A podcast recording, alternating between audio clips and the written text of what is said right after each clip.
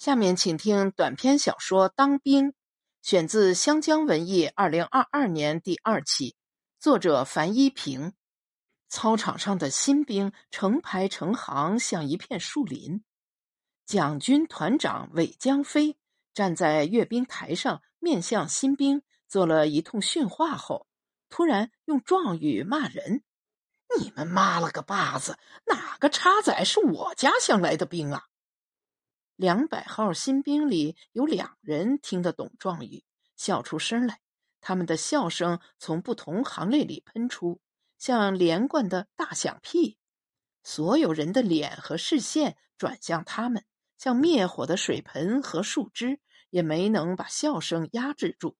他们仍咯咯笑。韦江飞团长双目圆睁，两道目光扫射过去。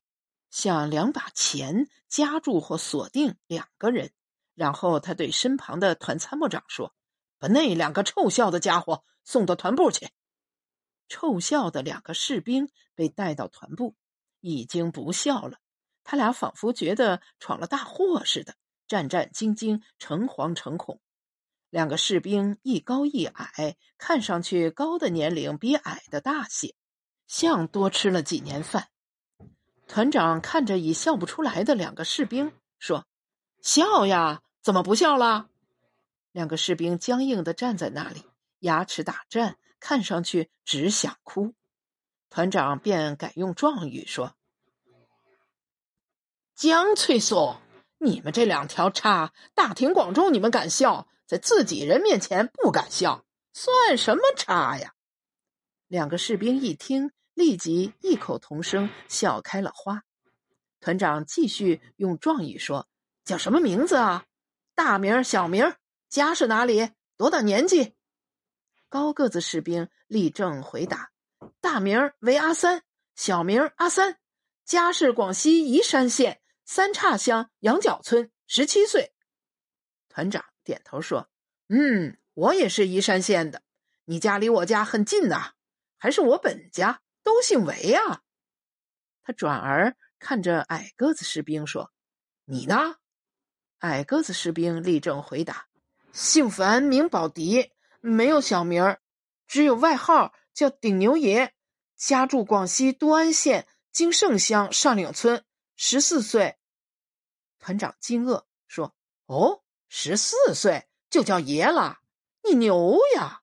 好，以后我就叫你顶牛爷。”顶牛爷说：“是团长。”团长说家乡话，听着乡音，看着两个来自家乡广西的士兵，目光越来越亲切。他双手分别搭在韦阿三和顶牛爷的肩膀上，说：“韦阿三，你做我的警卫员；顶牛爷，你做我的勤务兵。”韦阿三振奋，因为明显受到了重用。他挺胸抬头说：“是长官。”顶牛爷郁闷，不悦写在了脸上。他鼓足勇气说：“团长，我不做勤务兵。”团长说：“为什么？”顶牛爷说：“我当兵扛枪打仗，不端屎端尿。”这是命令，请团长更改命令。团长的手从抗拒命令的人肩上离开。他搂着维阿三，绕着顶牛爷走了半圈，上下打量，说：“我晓得你外号顶牛爷怎么来了，喜欢和人顶撞、杠牛，对不对？”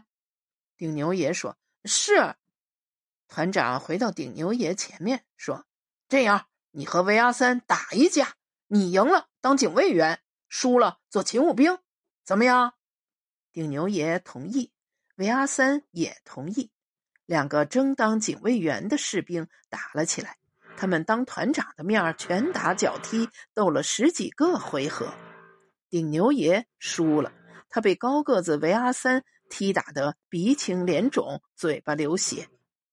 团长对被打趴在地的顶牛爷说：“我内裤在房间里，洗去。”顶牛爷给团长洗内裤。当然也洗鞋、手套和其他物品。他翻箱倒柜，把见脏和发霉的衣物都拿出来洗。他勤恳细致，看上去服服帖帖，像一头接受过教训的牛。他把团长洗好的衣物拿到外面晾晒，松散繁杂的衣物悬挂在织线或摆开在架子上，像一面面旗子和一坨坨银子，在风中飘动，在阳光下闪亮。他长时间守着它们，生怕风把衣物刮落，更怕突然下雨把衣物淋湿。他尽心尽职，像合格的保姆照看孩子。晚上，团长回到团部，他看到洗好晾干的衣物折叠的整整齐齐，摆在了对的位置。在一件老外套的上边，他看到一封信，吓了一跳，急忙拿起来看。他喜出望外，像重要的物件失而复得。吃饭的时候，团长掏出信来。对上菜的顶牛爷说：“你在哪里找到的这封信啊？”顶牛爷说：“我洗衣服之前都检查口袋，把口袋里的东西拿出来，不让水把东西洗坏了。这封信是我在检查口袋的时候发现的。你看过这封信了？没有啊？为什么不看啊？我不识字，识字也不能看。这是团长的信。”团长心里感动。嘴里叫顶牛爷坐下，和他一起同桌吃饭。顶牛爷摇头不从。团长说：“我的话你又不听了。”顶牛爷说：“这是规矩，这个规矩我得遵守啊。”团长只好像往常一样单独吃饭。吃完饭，他不走，等来收拾碗筷的顶牛爷，捏着那封失而复得并且完好无损的信。对顶牛爷说：“这是我父亲写给我的最后一封信。他写完这封信不久就去世了。他去世时，我都不能回去抬棺送葬，忠孝不能两全呀。”顶牛爷说：“我一封信也没有。我父亲不识字，我们全家人都不识字，是死是活都不晓得。”不过我出来当兵的时候，家里人都活着。你为什么当兵啊？团长说，他眼睛放光，像是对这个问题颇有兴趣。顶牛爷说：“为了有口饭吃，我家人口太多了。”团长听了就笑说：“也对，没毛病。”顶牛爷听出了异样，说：“团长，那你为什么当兵呢？”团长丢掉剔牙的牙签儿，说：“我和你不大一样，我家是大财主，有几千亩田地，还有十几家商铺，钱粮多的要命。那你为什么还出来当兵啊？为了革命。什么是革命啊？”团长一下子答不上来，像是遇到难题，也像是在找通俗易懂的话。他琢磨了一会儿，说：“革命就好比你走在一条路上，觉得走错了，于是下决心走另外一条你觉得对的路。”顶牛爷摸着脑袋想团长说的话，边想边说：“我以后就跟着团长走，你走的路一定是对的。” 那不一定，团长说。他抓过搁在桌子上的军帽。看了看青天白日的帽徽，戴上帽子，他把信放进穿着的衣服口袋里，出去了。警卫员维阿三灵敏贴身的跟随他，像条忠诚的狗。顶牛爷继续想团长的话，越想越懵。后来，顶牛爷自以为想通团长的话的时候，团长已经被施军法处的人抓捕了。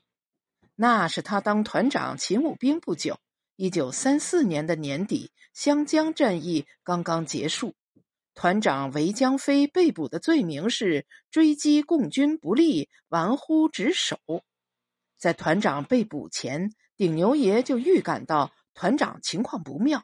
他发现团长被人监视，在团长不在的时候，有人偷偷到团长的住处来翻检团长的东西。有一天，顶牛爷去找菜，从外面回来。他从院门走入，直接进了伙房，操刀准备切肉。忽然看见两个人从团长住房的窗口接连跳出来。然后从打开的院门跑走。顶牛爷操刀奋起直追，没追上。跑掉的人落下一样东西，是一本证件，被顶牛爷捡起交给回来后的团长。团长看了证件，冷冷一笑，说：“自己人，我明天就还给他们。”顶牛爷纳闷说：“自己人为什么要偷偷摸摸，像贼一样？”团长说：“自己人不信任自己人，就这样呗。”他们为什么不信任团长啊？因为我是广西人呀，我在蒋军里带兵，他们怀疑我跟桂军甚至共军有勾结。蒋军和桂军不都是国军，都打共军吗？团长喝着顶牛爷端来的水说：“你端来的水我就放心喝，别人端来的，哪怕是酒是肉，我都得小心。明白我的意思了吗？”顶牛爷刚想点头，却摇头。表示不明白或不全明白。团长看着一旁的维阿三说：“你呢？”维阿三也摇头。团长说：“我原来的警卫员和勤务兵是外省人、外乡人，我把他们换掉，换上你们俩，是为什么？”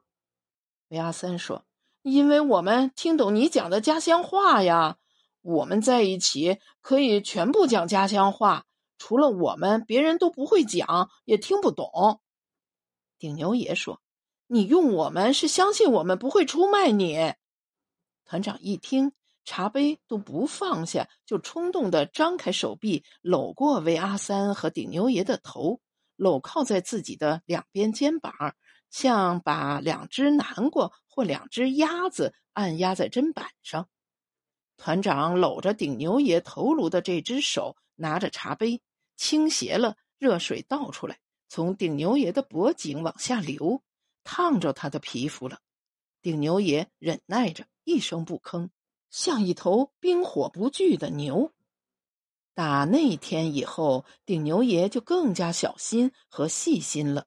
团长不在住处，他便寸步不离；实在迫不得已离开，他便在人能出入的地方铺上一层细沙。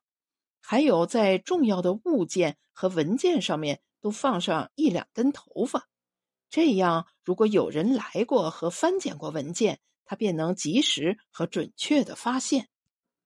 顶牛爷以为这样就能保护团长，他必须保护团长，因为他觉得团长是个好人和了不起的人。团长是个富家子弟，家财万贯。却在所不惜出来领兵，为了革命。团长革命的目的与他当兵为了有口饭吃的目的不同。团长是为了革命，他是为了活命。